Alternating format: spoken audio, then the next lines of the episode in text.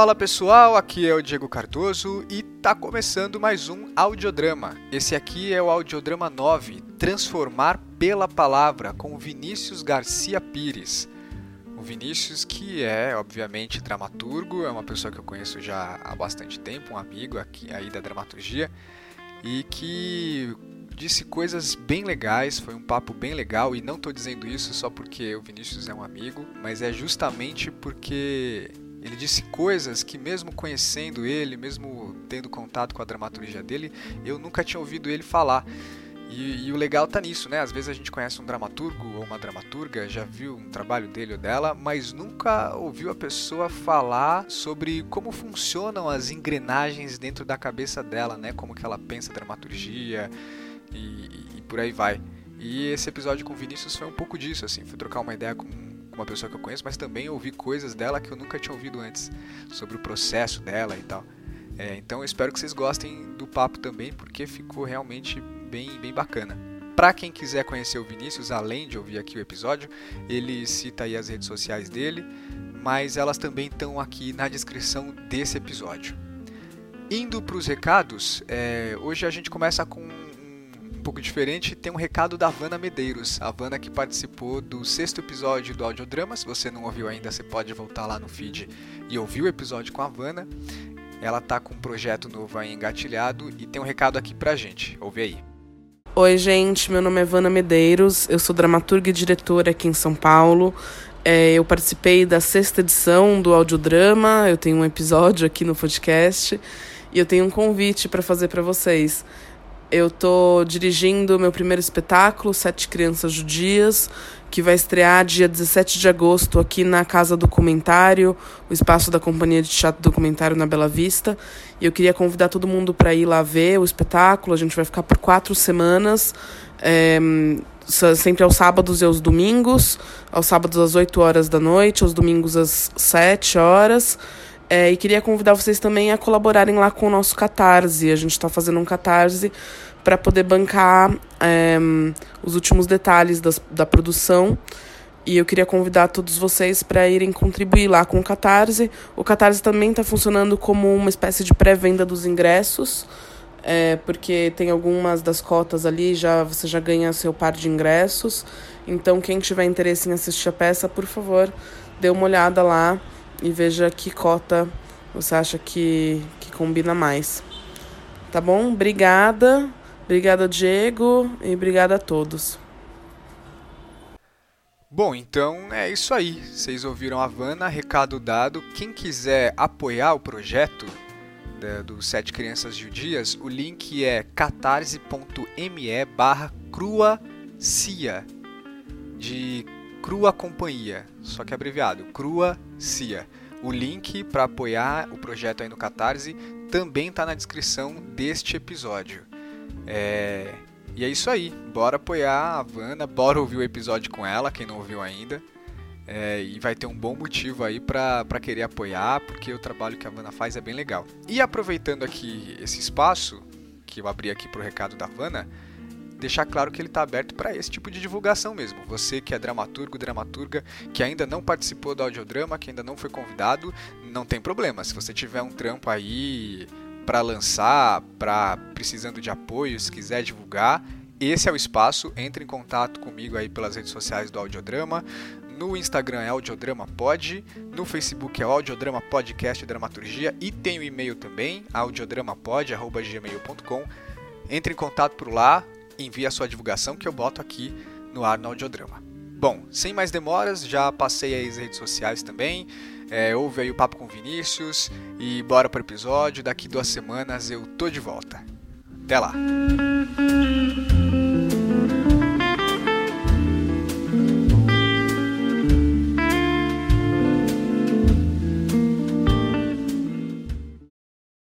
Bem-vindo ao Audiodrama, Vinícius. Olá, obrigado. obrigado, Di. Obrigado aí por aceitar o convite. É, você prefere que eu te chame de, apesar da gente já se conhecer aí há um tempo, te chame de Vini, de Vinícius, Vinícius Garcia Pires? Ah, o jeito que você achar melhor, eu, eu vou. O que der mais fluência pra gente, eu acho sempre mais legal. Beleza. Bom, então para começar, deve ter gente aí ouvindo que te conhece, gente que não te conhece, mas faz aquela apresentação básica aí pro pessoal. Tá, beleza. Bom, eu sou Vinícius Garcia Pires, sou.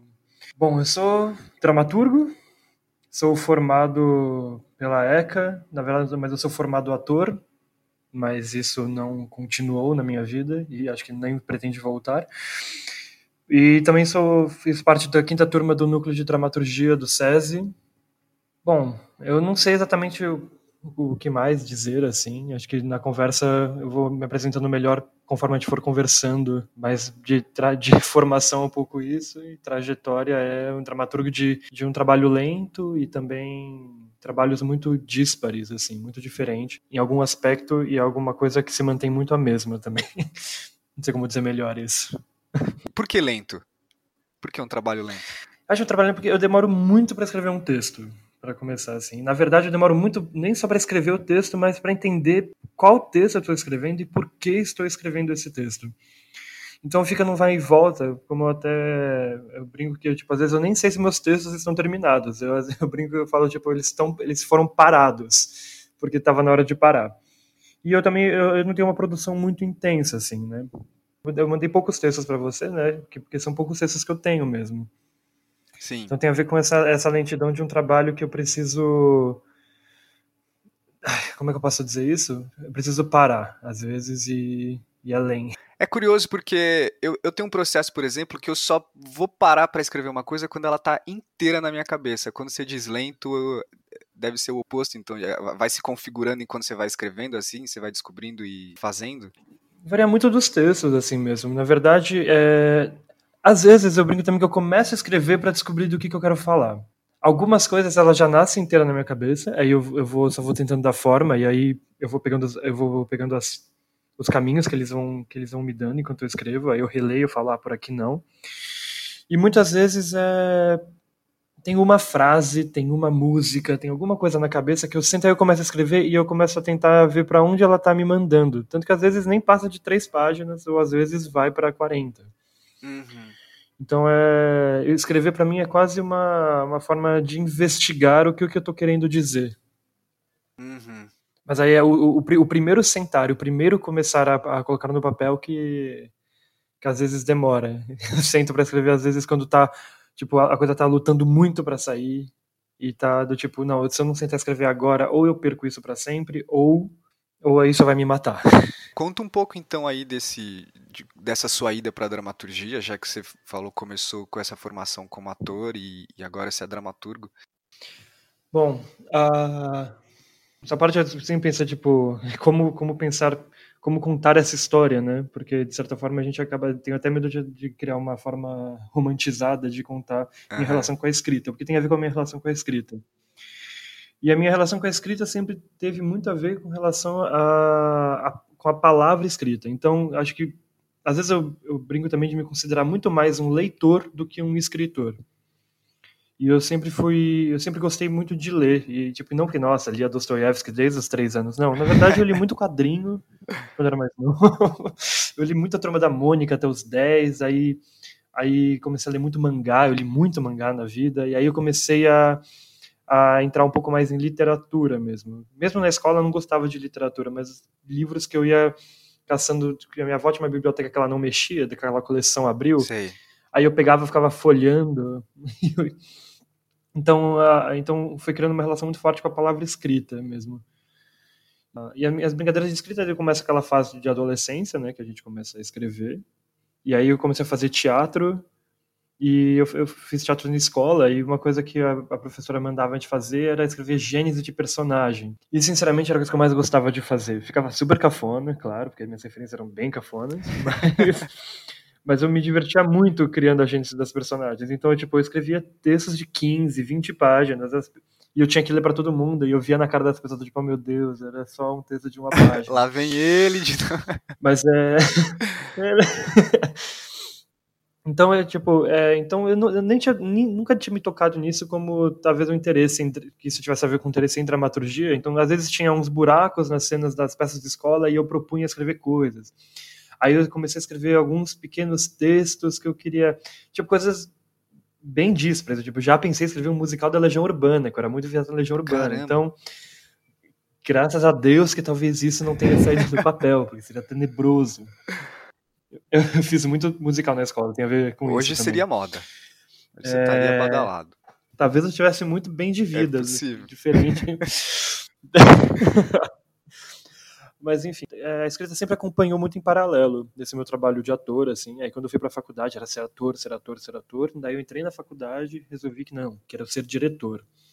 Menti pra mim mesmo por uns dois anos, achando que eu queria ser diretor. E, e, e nisso a escrita sempre acompanhando em paralelo. E eu tinha começado a ter algumas respostas positivas. Respostas positivas no sentido das pessoas liam e gostavam das coisas que eu escrevia eu comecei a pensar, tipo, será que talvez? Aí eu vou fazer um teste e tentei me inscrever no, no, no núcleo mesmo lá de dramaturgia do SESI, com a Marice Salomão. E rolou. Eu falei, tá, deixa eu levar isso um pouco mais a sério agora. Daí foi isso, isso foi só lá em 2013 que eu dei uma assumida que é, aquela coisa, né, que às vezes a gente tem que começar a se apresentar como uma coisa para que essa para que que a gente comece a acreditar que a gente Sim, é sim. isso. Então eu comecei a me apresentar como dramaturgo para as pessoas, tipo, eu sou Vinícius, eu antes eu falava eu escrevo, depois eu falo, eu sou Vinícius e eu sou dramaturgo. Uhum. Então teve e, e- conforme a dramaturgia foi crescendo, a, a minha vontade de estar em cena como ator foi diminuindo, assim. Sim. Tanto que o meu TCC foi de atuação, mas a escrita do texto foi a coisa que eu mais fiquei focado, assim. Então, então era quase uma peça que a gente podia sentar e ler o texto só. Porque o trabalho de ator ficou totalmente amarrado na escrita do, do... E, e aí 2013 foi o ano que você foi do núcleo, então. Foi a, a quinta turma foi 2013, acho que é isso, né? Exatamente, foi a quinta, a Que foi o turma. ano que, inclusive, dois textos seu, o texto que você escreveu no núcleo foi montado e você foi premiado lá naquele, naquele concurso do Rio, né? De cara, assim, logo na sua Isso, entrada. foi, foi é, o, é, não, o, o, texto que, eu, que eu, eles eram eles mesmos, né? Foi o que eu escrevi em 2013 e ele foi montado em 2014. Ah, tá. lá Aham. no mezanino, pelo Chiquinho Medeiros. E quando eu tinha acabado de entrar no núcleo, eu tinha visto que é, eu tava, tava aberto esse concurso e eu, eu tava fazendo uma oficina lá na SP com o Alberto Villarreal, que é um diretor dramaturgo mexicano muito Uhum. bacana. assim. E aí, durante as aulas dele, eu falei, tipo, ah, deixa eu tentar escrever. Então, foi um texto que tem, tem uma história engraçada que ele é daquele texto que é do tipo, eu não fazia ideia do que era. Eu sentei, escrevi as quatro primeiras falas e aí foi desenrolando. Eu, é, eu tava muito, eu tava muito fritado no Martin Crimp Aham. na época. Eu sempre fui muito fritado no Martin Crimp, eu gosto muito. E aí eu, eu sentei e escrevi. eu- foi um texto que eu escrevi para mandar para esse concurso lá do Rio. E mandei e rolou, e foi, foi, foi selecionado, teve a publicação. Então foi, foi, uma, foi uma resposta positiva que me ajudou a afirmar um pouco que talvez seja aqui mesmo, sabe? Nesse, nessa, esse talvez seja um pouco o território que eu queira atuar, se, se for teatro mesmo. E foi até engraçado. É um texto que, que teve as leituras e depois ele, tipo, eu nunca fiz nada com ele. Aí um dia eu recebi um inbox de uma menina de Campo Grande, que ela tava, é, da- acho que na, na- na graduação de teatro, e ela tinha ganhado a, a publicaçãozinha que vem os cinco textos. Ela me mandou um inbox pedindo para montar. Então, eu sei que em algum lugar ali em Campo Grande teve uma montagenzinha de TCC com esse texto, que eu não sei muita coisa. Eu, eu, eu pedi foto, pedi vídeo. Se, se um dia a casa ela ouça esse, podcast, e ela favor, não enviou? mande tudo isso que eu nunca vi. Eu fiquei muito, achei muito curioso. não enviou, nunca vi. Caramba. Mas ao mesmo tempo, acho que tem até, tem até, uma, tem até uma graça de disso ter sido montado e eu nem saber nada, né? O que aconteceu. Eu, eu, eu não fico nem um pouco ofendido ou triste, eu acho até acho graça. Quem sabe você pode conhecer as pessoas que viram e estão comentando sobre escrever um texto sobre isso, né? De pessoas que viram a sua peça e estão comentando. Seria muito. Seria um texto bem. Porque pra quem tá ouvindo e não sabe, o eles eram eles mesmos é meio isso, né? Um, três pessoas ali comentando sobre um filme que eles viram, é isso, né? Seu Não, esse é o cena aberta. O Eles eram eles mesmos ao Ah, do, e foi esse que a menina do, montou. Do núcleo. É, foi cena aberta. Ah, isso, isso. Não, eu que errei, eu que errei, eu que chamei errado. O, o cena aberta é que é isso, as pessoas comentando sobre algo que elas viram. Exato. Porque é, é o que eu, pra, talvez já abra até um pouquinho a porta, né, para falar um pouco sobre o que talvez seja um tom muito comum na minha da, da dramaturgia que eu costumo fazer, assim, que é o interesse muito grande de não quase não ter ação em cena, né? Sim, Porque tipo tudo que acontece está deslocado para fora, para fora da cena E, tipo, então, por exemplo, são três pessoas tendo essa conversa sobre, sobre dois atores num filme e a relação e a vida deles fora do filme. Então, entre as três personagens é só uma conversa. Sim, sim.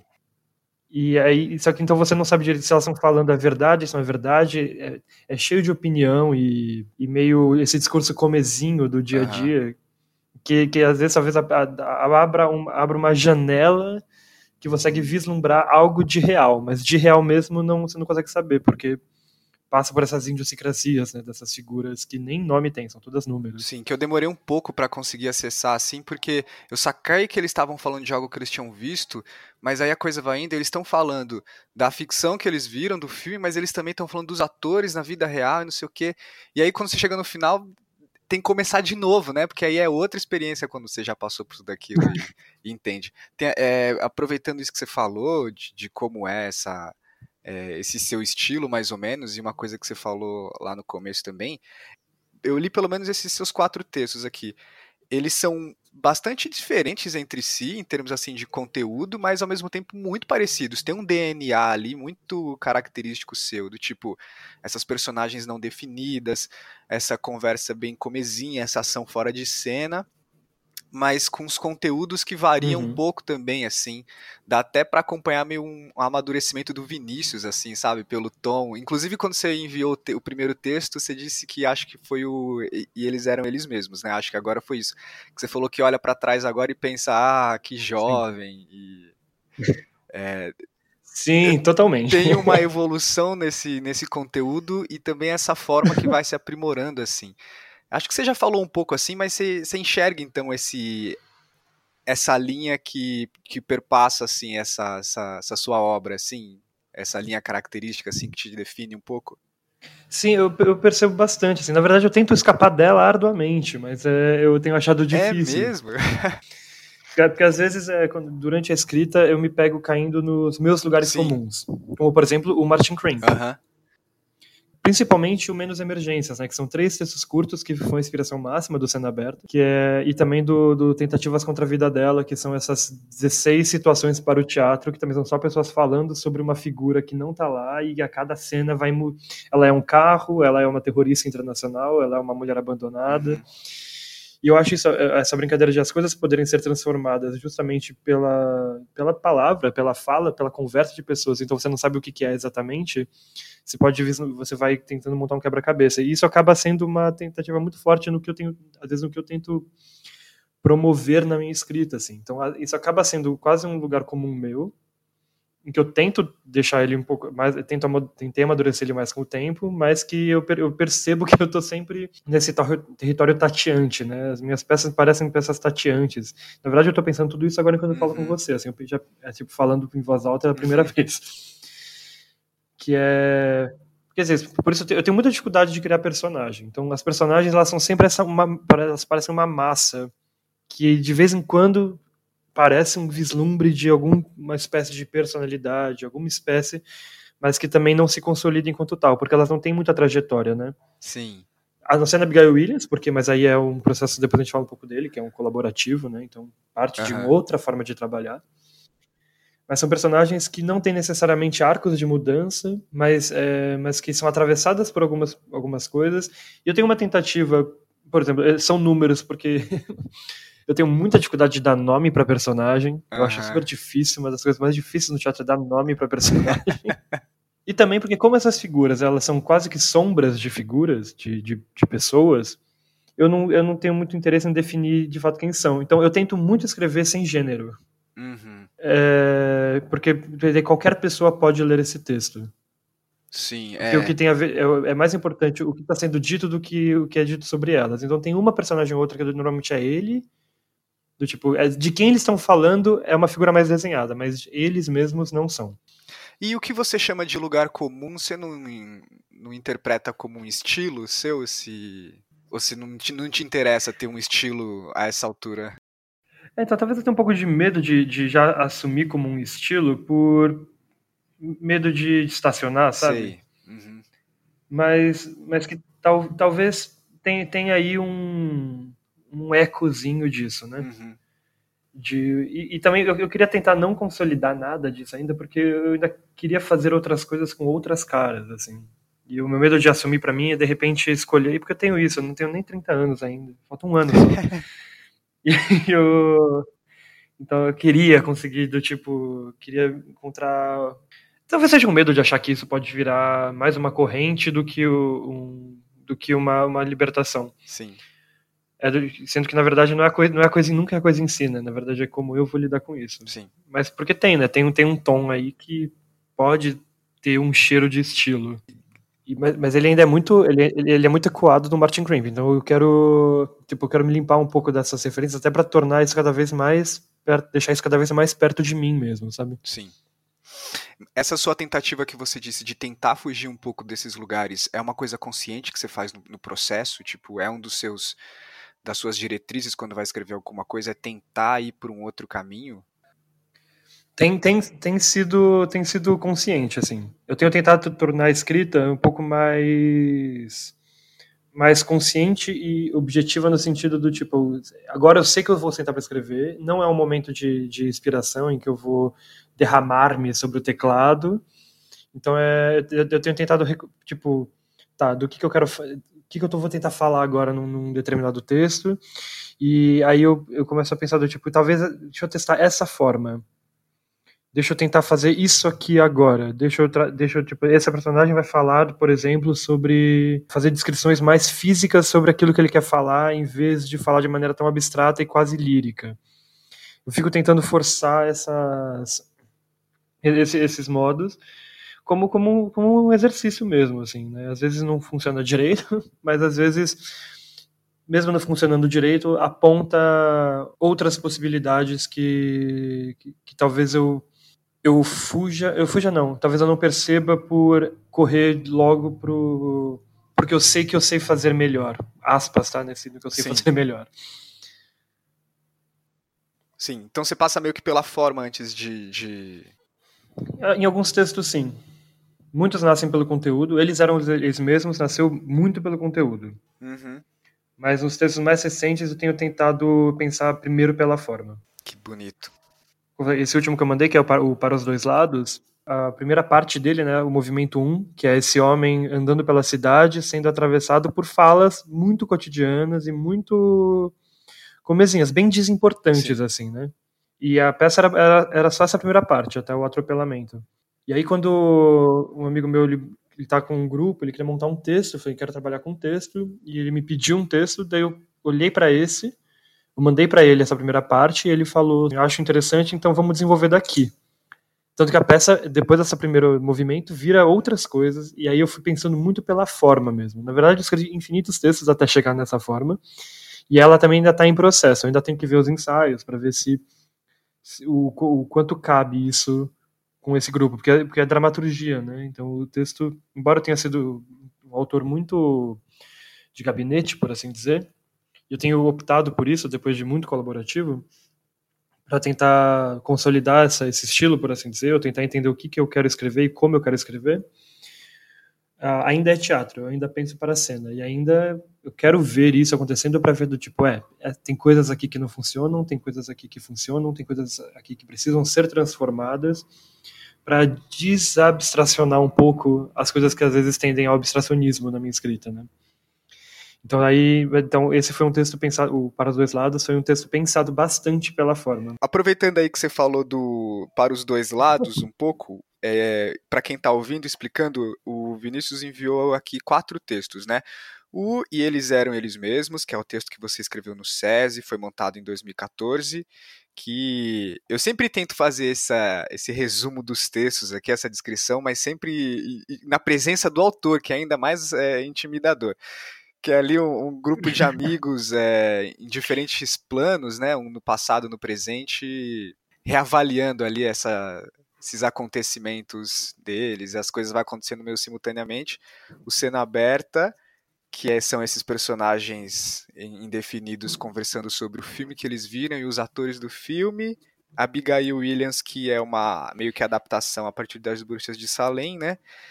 E o Para os Dois Lados, que tem esses dois momentos diferentes que você falou, que meio que o começar ali uma perspectiva individual dessa personagem que sofre um acidente e num segundo momento umas personagens indefinidas que cercam ela ali e vão abstraindo sobre o acidente, sobre a pessoa, sobre elas mesmas, né? Falei alguma besteira de algum dos textos? Não, não, é, é isso mesmo. Eu adoro ouvir as pessoas falando porque eu consigo, me ajuda a eu olhar de outra forma para o que eu fiz também. Mas é isso mesmo. É, e aí, quando você me viu, você até marcou aqui o, como que foi mais ou menos que cada um se deu, e é interessante você falar do Abigail Williams, você disse que foi num processo colaborativo, e o Para os Dois Lados também passou um pouco por isso, né? E que agora você está aí tentando ter uma sua escrita mais individual, o seu próprio processo. Por ter passado por tantas experiências assim em dramaturgia, como é que como é que elas colaboraram ou não, né? Vai que não colaboraram aí para sua para o seu processo. Como que você avalia essas diferentes experiências em dramaturgia que você teve? Então elas foram muito diferentes mesmo, assim. É... Todas parece que teve um objetivo muito muito direcionado. Tipo, o Cena Aberta eu escrevi porque eu queria inscrever nesse concurso. O, o, eles eram eles mesmos, era eu tinha eu tinha todo o amparo do SESI e eu nem pensava que ele poderia vir a ser montado. Sim. Então foi, foi uma escrita bem, bem libertadora e quase literária, assim, né? Bem palavroso, eu sou bem palavroso, eu gosto uhum. de muito de palavra. Então, às vezes o meu texto tem pouca ação e a ação tá na palavra. Reconheço, reconheço, meia culpa, meia culpa. Mas a, então a Abigail Williams vem nesse processo colaborativo mais que a gente, que a gente conhece bem, né? Do tipo, vai pra sala, o dramaturgo tá na sala, né? Parte do material, aí as pessoas fazem workshop, fazem cenas, a partir da cena volta, aí escreve um pedaço, aí devolve, aí tem texto que não é meu no meio, uhum. mas aí que eu que dou uma arranjada onde ele entra. E é sobre alguns comentários sobre colaborativo eu faço já já. Tá. Eu tenho, eu acho uma forma traumática de trabalhar às vezes. e o para os dois lados, é, ele não é colaborativo porque eu escrevi ele sozinho, mas ele já tem um já está com o objetivo de montagem. Então ele vai ser montado. Então isso muda. O fato de eu saber que o texto vai ser montado muda. Então é, uma das regras que eu falei, eu não quero participar de colaborativo. Então eu vou escrever o texto, eu vou dar o texto para vocês. É, e vocês não podem mexer em nada nele. Vocês só podem. É, eu vou ver ensaio, eu vou alterar. O que vocês acharem que tem que alterar, me contem. E a gente vai. E eu vou fazendo essas mudanças.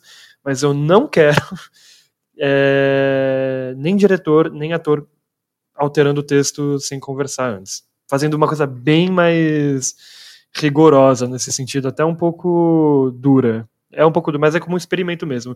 Porque também sabendo que eu não sou a pessoa mais dura do mundo e que eu, eu sei que. Eu, vai ceder em uma hora outra. Efetivamente, isso não vai. É, vou ceder. Porque, de fato, quem está dentro do processo, dentro da, da cena, consegue ler coisas diferentes de mim. Sim. Por isso até eu vou começar a participar dos ensaios agora. E é, então, então todos teve um objetivo final muito diferente, tipo um concurso, outro o, o, amparo do núcleo, o outro um colaborativo e esse uma montagem, mas com essa opção de não ser colaborativo. Isso, isso querendo ou não, eu acho que isso transforma meu modo de escrever. Não vou falar de todo mundo, que eu não sei mesmo. Porque quando, quando se, eu, se, eu, se eu escrevo um texto só para mim, puta, aí ele não acaba nunca mesmo, aí vai embora. Uhum o, o fato de saber que to, todos têm um tempo e todos têm um direcionamento ajuda a, a, focar a energia e fazer essa escrita andar. E, e eu começo a, a, fazer uma tentativa mais efetiva de vislumbrar os momentos, o final, como está no texto. Pensa, às vezes eu tento ler como se eu fosse outra pessoa lendo para ver se isso está compreensível. É um exercício que às vezes falha, né? Porque a gente não deixa de ser a gente mesmo. Sim. Mas é um, são três exercícios muito diferentes, assim. E, e qual é o lance do processo colaborativo? É isso que te traumatizou a ponto de ter esse rigor ah. agora? um pouco. Outra, é, porque mesmo os, os, colaborativos, eles não são muito muito iguais, né? Um não é igual ao outro. Então Sim. também eu não, não, não, quero cometer nenhuma injustiça, porque eu acho que é um, é um, jeito de trabalhar que também tem, tem a sua história, tem seu endereço, né? Tem seu telefone, RG, CEP e CPF. Sim, sim. E é um jeito de trabalhar bastante importante, assim bom, que ajudou a criar esse momento de teatro que a gente tá, querendo ou não. Sim, eu acho que inclusive para quem não é só de dramaturgia, né, a gente ouve muito, muitas opiniões diferentes sobre o processo colaborativo, inclusive de atores e atrizes. Eu acho que depende muito do qual é a sua porta de entrada nesse mundo, né? É isso que vai definir a maneira como você vai lidar dali para frente um pouco. Exa exatamente, exatamente. E também, e, e até, tem, não tô a ver com como você vai lidar, mas também como você se relaciona com a sua própria função dentro do colaborativo. Sim, sim, sim. É, é, que é do tipo, como. É, porque eu acho que isso vai evidenciando como o ator enxerga para o seu próprio trabalho, como o diretor enxerga para o seu próprio trabalho, como o dramaturgo olha para o seu próprio trabalho, como o, o sonoplasta olha para o seu próprio trabalho. E é eu acho uma maneira muito tateante de trabalhar. Né? Eu gosto muito desse verbo tatear, porque para mim eu, eu, eu acho que ele, ele faz muito sentido de tatear, porque, como eu falei, do tipo, fui dramaturgo em uns três ou quatro processos colaborativos e todos eles foi muito diferente a forma. Já escrevi colaborativo em que eu escrevi em duas pessoas, já fiz colaborativo em que a dramaturgia era só minha, já fiz colaborativo em que ele afundou no meio do caminho. mil, mil formas diferentes. Então, falando dessa posição da dramaturgia, uma impressão traumática, a parte traumática que eu falo do colaborativo, e, ó, quando eu falo traumático, não é, não teve nenhum, não teve nenhuma briga, não tem nenhuma tensão. É o traumático mesmo porque porque é, é, é, difícil você conseguir desenhar o seu território dentro. E eu acho que o território da dramaturgia, eu acho que agora ele está cada vez mais consolidado, mas é, a parte da escrita, por alguma razão, a mim, as minhas impressões, tá? É que é o campo em que todo mundo adora dar pitaco. Uhum. Todo mundo acha que consegue escrever dramaturgicamente. E eu acho que todo mundo pode escrever dramaturgicamente, mas eu acho que é um jeito de pensar muito específico quando você está dentro de um processo. Sim. Porque dificilmente é, alguém vira para o diretor e fala como o diretor deve dirigir, ou muito dificilmente a gente vira para o ator e fala como o ator deve atuar. Sim mas todo mundo muitas pessoas com quem eu trabalhei do tipo, ah, eu acho que isso daqui do texto não tá funcionando, mas isso eu, tipo, cara, mas eu, eu tô aqui para pensar isso, eu que estou propondo frente a tudo que vocês estão me oferecendo. Então é do tipo, vamos fazer, e se não der certo, eu vou ver. Confia na minha inteligência. Confia na inteligência de quem tá vendo a cena. Confia na inteligência do diretor porque em nenhum momento eu, eu acho que também é tipo a minha percepção sobre a coisa, ou o meu texto tá incrível e vocês não entenderam a genialidade aqui, aqui colocada. De jeito nenhum. Mas é, mas é um texto que é para ser feito fora do papel. Então, antes de falar do texto no papel, vamos ver ele em cena.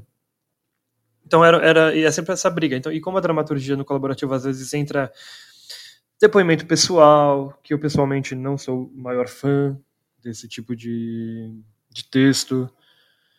É, ainda mais para encaixar numa dramaturgia que, que tenta encaixar muitas coisas. Então acaba virando um, uma, uma, miscelânea de. A gente quer tratar de Sim, tudo é, o tempo todo é. e, e não dá. E eu acho que não dá. E o trauma foi um pouco esse, com, com esse qual é o lugar do dramaturgo num lugar colaborativo, qual e expandindo qual é o lugar de um dramaturgo, né? Porque também criou-se também, no decorrer da, da, da nossa trajetória da história do teatro, um certo problema com a tal dramaturgia de gabinete, um problema com o autor que escreve o texto e entrega. Porque efetivamente eu acho que isso nunca existiu. Eu lembro da Maria Thaís na faculdade falando de, vocês acham que o Chekhov escreveu a gaivota, entregou e foi embora? Não, ele via, ele mexia. Uhum. Isso não é uma invenção nova. O dramaturgo sempre mexe no seu texto. Não, ninguém acha que seu texto está incrível e terminado. Passou-se a acreditar que talvez tipo, a escritora de gabinete é esse autor fechado, que tem essa ideia genial, e efetivamente, vendo pelas minhas experiências e um pouquinho de história do teatro né, que a gente vai estudando, que nunca foi assim, não existe isso. Sim. É, é muito complexo. Que, então, por que lugar é esse da dramaturgia? E o que, que a gente está chamando, o que, que a gente está chamando de dramaturgia quando a gente fala dramaturgia? Uma, são perguntas que eu estou sempre fazendo, eu não sei responder nada disso. É, é, é um lugar que, que, eu, que eu penso bastante também, assim, eu concordo com você. Acho que o que, tem, o que varia na prática mesmo é, é a importância que se dá ao texto ao longo do tempo, mas esse lugar do dramaturgo, assim, acho que faz sentido isso que você está dizendo. Acho que a gente tá meio num período assim de transição onde o processo colaborativo estava muito na moda, né? O dramaturgo era essa figura que ficava responsável por uhum. encaixar, por organizar esses depoimentos pessoais, assim, basicamente. Mas agora a, gente está vendo um lugar de workshop, né? exato, né? de muitas peças partindo dos textos agora, né? É, eu acho que tem um pouco a ver com essas escolas de formação crescendo assim, fervilhando tanto também. Enfim, não sei, cabe uma pesquisa aí. Não, creio que sim, porque tipo a, a, a dramaturgia De, bom, eu estou efetivamente no mundo profissional do teatro há 10 anos só. Uhum. E eu, eu tô colocando o período que eu estava dentro da universidade que eu comecei a acompanhar mais teatro na cidade, assim. Tipo, sabendo quem são as pessoas e o que está sendo produzido. E, de fato, dramaturgia ela vem num crescente de, de importância como, como assunto e material, eu acho. Então, acho que você tem razão, assim, de, tipo, acho que essas escolas de teatro, tipo, o SESI abrindo a porta para um núcleo de dramaturgia, na verdade, antes, né? Tipo, o núcleo de dramaturgia do CPT sim, sim. já já está olhando para isso. Aí ganha, ganha um corpo no SESI, aí vem a SP também, aí workshop de dramaturgia, e isso começa a se tornar assunto. É, com certeza é uma história bem mais complexa que eu estou super resumindo é. aqui, mas eu consigo, eu consigo perceber, tipo, numa questão de percepção minha, é, é do tipo de como a, a palavra dramaturgia, ela tá muito mais na boca hoje em dia do que quando eu entrei sim, na faculdade. Sim, verdade. Por exemplo. Como, como assunto, como modo de, modo de fazer e até modo de pensar o que, que é texto, o que, que pode ser texto, o que, que não pode ser texto. Uhum. Então, essas muitas coisas. Porque, bom, porque desde antes mesmo, né? Porque, tipo, existia dramaturgo em processo coletivo do Vertigem, por exemplo, e era pensado enquanto tal. Tinha, sabe, tinha o Luiz Alberto de Abreu, né, que, que é o nosso grande dramaturgo vivo por excelência. Sim, assim. sim. Então não é que a dramaturgia nunca sumiu, né? No, o colaborativo nunca matou a dramaturgia. Pode, se suou isso, não é isso que, que, que, que eu quero dizer. Ô, Vini, para encerrar aqui, eu queria te perguntar uma última coisa. É, te conheço há um tempo já, já sei também algumas coisas que você faz, assim, nessa pesquisa, e eu sei que a sua pesquisa vai além da dramaturgia. Você falou aí o, o quanto a palavra te interessa, né? E eu queria que você falasse o, o quanto esse, esse interesse te levou para além da dramaturgia. Bom, eu, eu voltei para a graduação em letras justamente por ter um interesse maior em ter um estudo um pouco mais verticalizado em texto de modo geral. Tipo, no, no que a gente chama de, de assuntos, o que chama de tema, o que chama de forma, o que. Tipo, e esse interesse a, a expande para lugares do tipo de começar a gostar muito de gramática e revisão de como essa, essa, essa forma sólida do texto, que é a palavra, ela é muito, muito importante e de como ela é veículo de assunto. Porque o, a gente está no momento, eu acho que a gente está no momento muito onde o assunto ele é, ele é a grande importância, né? Aquilo que é dito, aquilo que eu quero dizer é, é, é, é muito importante. Só que às vezes a forma textual que a gente dá para tratar dos assuntos, ela, ela, ela acaba reduzindo o assunto e também acaba chapando um pouco as leituras possíveis. Então, por isso que eu falei, por mais do que me considerar um escritor, assim, eu, eu realmente eu me esforço muito, porque eu acho muito difícil para me tornar um bom leitor. Tá. Eu começo a pensar do tipo como o processo de escrita tem a ver com se tornar escritor tem a ver, tem a ver com o processo de se tornar um leitor, mas um uhum. bom leitor ler é muito difícil. Tanto que eu, quando eu participava dos ensaios ignorantes, era uma coisa que eu pensava. Um panorama. Ensaios ignorantes é um projeto que começou em 2012, eu entrei só em 2015, que tem a ver com. que começou a partir de, de algumas leituras realizadas publicamente do livro inteiro do Mestre Ignorante, do, do Jacques Rancière, para pensar essa ideia de igualdade, emancipação intelectual e. É, é para pensar muitas coisas, na verdade. É muito difícil fazer um resumo do que é os ensaios ignorantes mas tinha, sempre teve um trabalho muito muito forte, verticalizado com relação a, a, a ao texto, do tipo, a ideia é que sempre que a gente tinha o livro debaixo dos olhos, para poder começar a realizar ações teatrais, musicais, ensaios, uhum. como todo, a ideia é que a gente tivesse sempre esse, esse objeto em comum, e o objeto em comum era o texto. Então já foi o Mestre Ignorante, já foi o, o Nada, que é um livro um livro juvenil de uma escritora dinamarquesa, que é um livro incrível. Já teve textos do Montaigne, já tem muito. Que a ideia é colocar o texto entre as pessoas para que todos possam realizar coisas juntos. Então é um trabalho muito, muito que pode ser muito confundido com incentivo à leitura, mas não é, porque tem a ver com realizações de ações cênicas e ações que se deseja realizar ao redor de um material. Então essa, acho que a expansão começa a ir para o texto enquanto matéria de leitura mesmo e como isso ainda está mexendo na minha dramaturgia, por assim dizer. Porque conforme isso, isso tem acontecido, pode, pode virar uma bola de neve um pouco perigosa, que é tem tanto para ler que eu não consigo escrever, do tipo que de fato a gente tem uma história gigantesca da literatura. Sim. Tem muitos clássicos, né, do tipo, sabe, como é que eu posso escrever sem ter lido tudo Shakespeare? Uhum.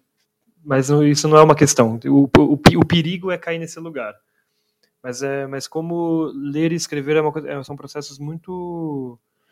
São processos, né? não sei nem se qualifica, são processos de muita dificuldade. Então, por isso eu falo, eu tenho tentado ser um, um bom leitor, tanto dos clássicos quanto dos meus colegas aqui do lado. Assim, eu, agora faço um movimento em falar desse podcast, da importância que eu acho que tem podcast como esse, que é de fato colocar a gente para escutar, para ler. Eu vou chamar de ler, tá? Uhum, tá Esse movimento, que mesmo escutando, a gente tá, tá lendo essas pessoas e lendo essas trajetórias e lendo essas vontades. Então, eu, então acho que é muito, é muito interessante isso, muito bacana e muito importante para para mais do que fomentar novos escritores, é fomentar novos leitores.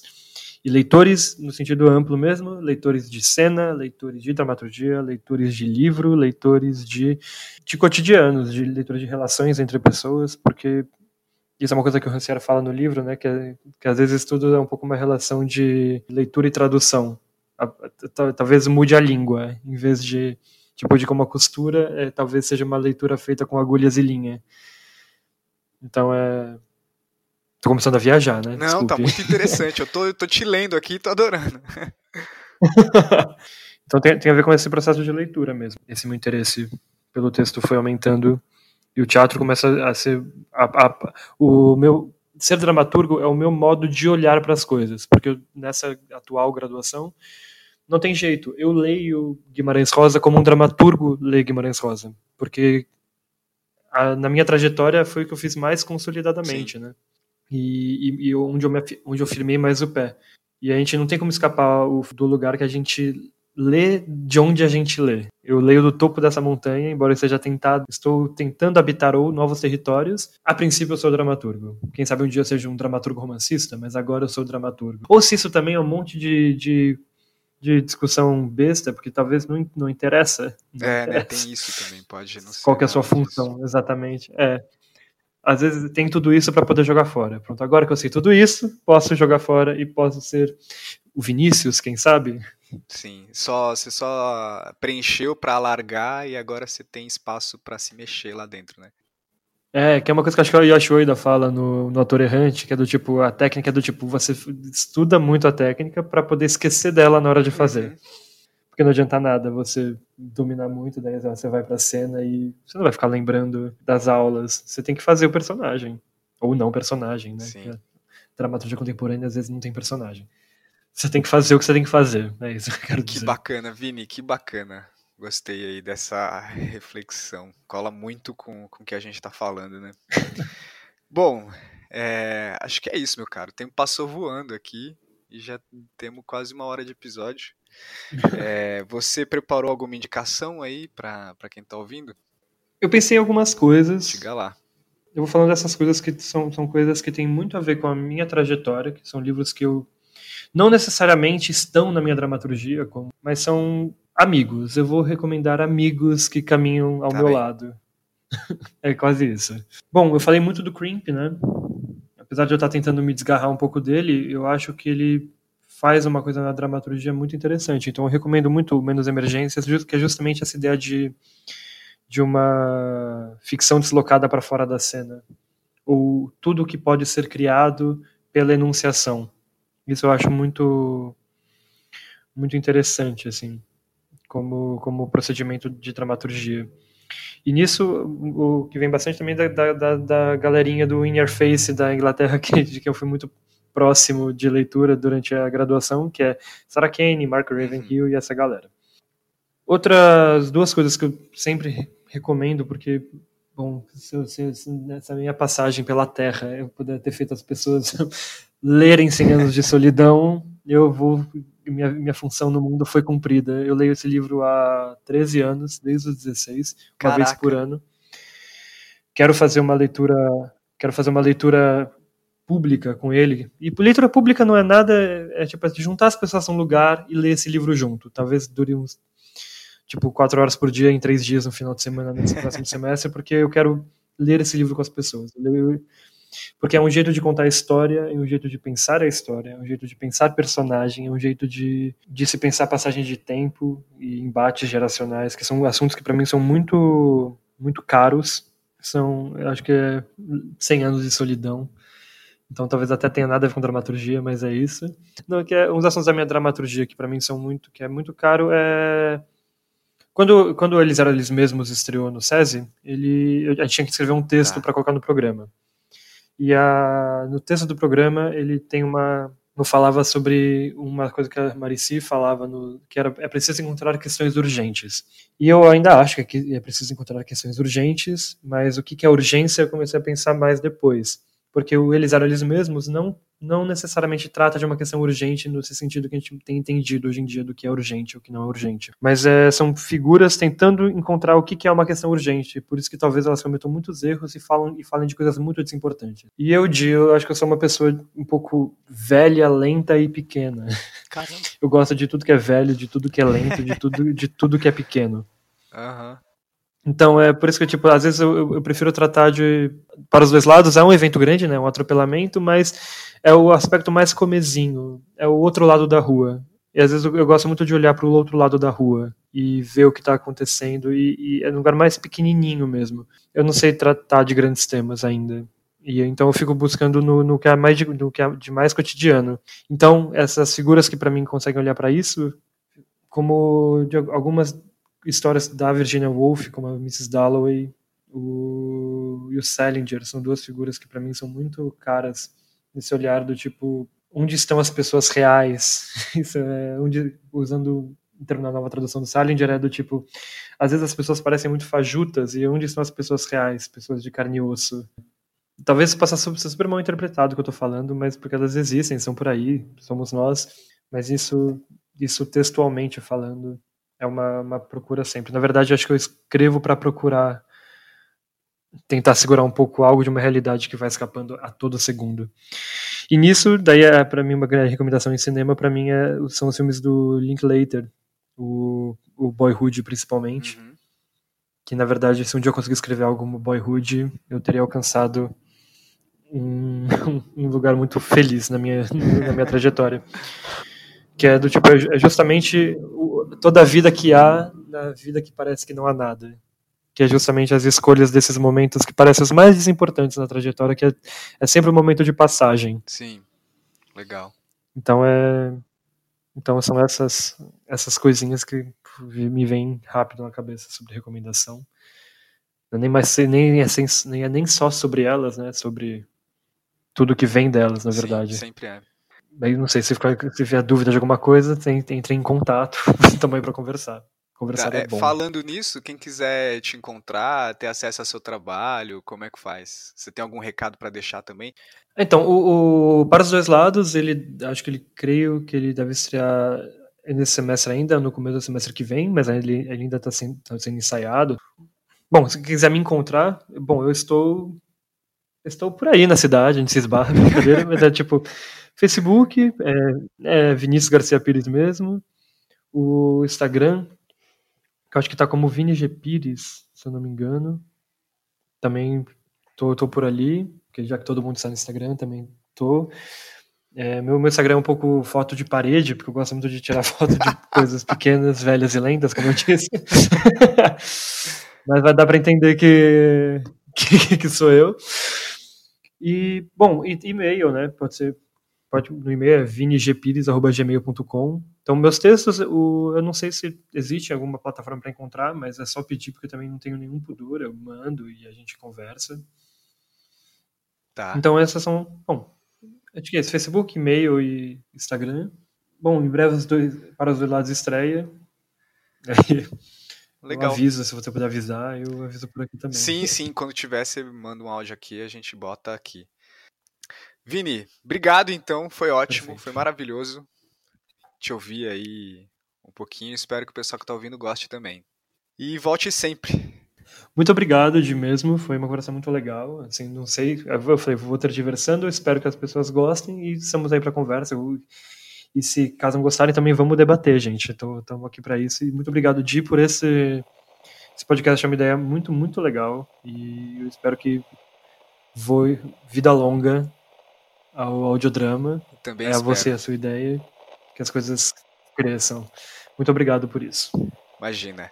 E a gente se despede dando tchau então para quem tá ouvindo e o audiodrama volta daqui duas semanas. Tchau, tchau e até a próxima. Tchau. Até a próxima.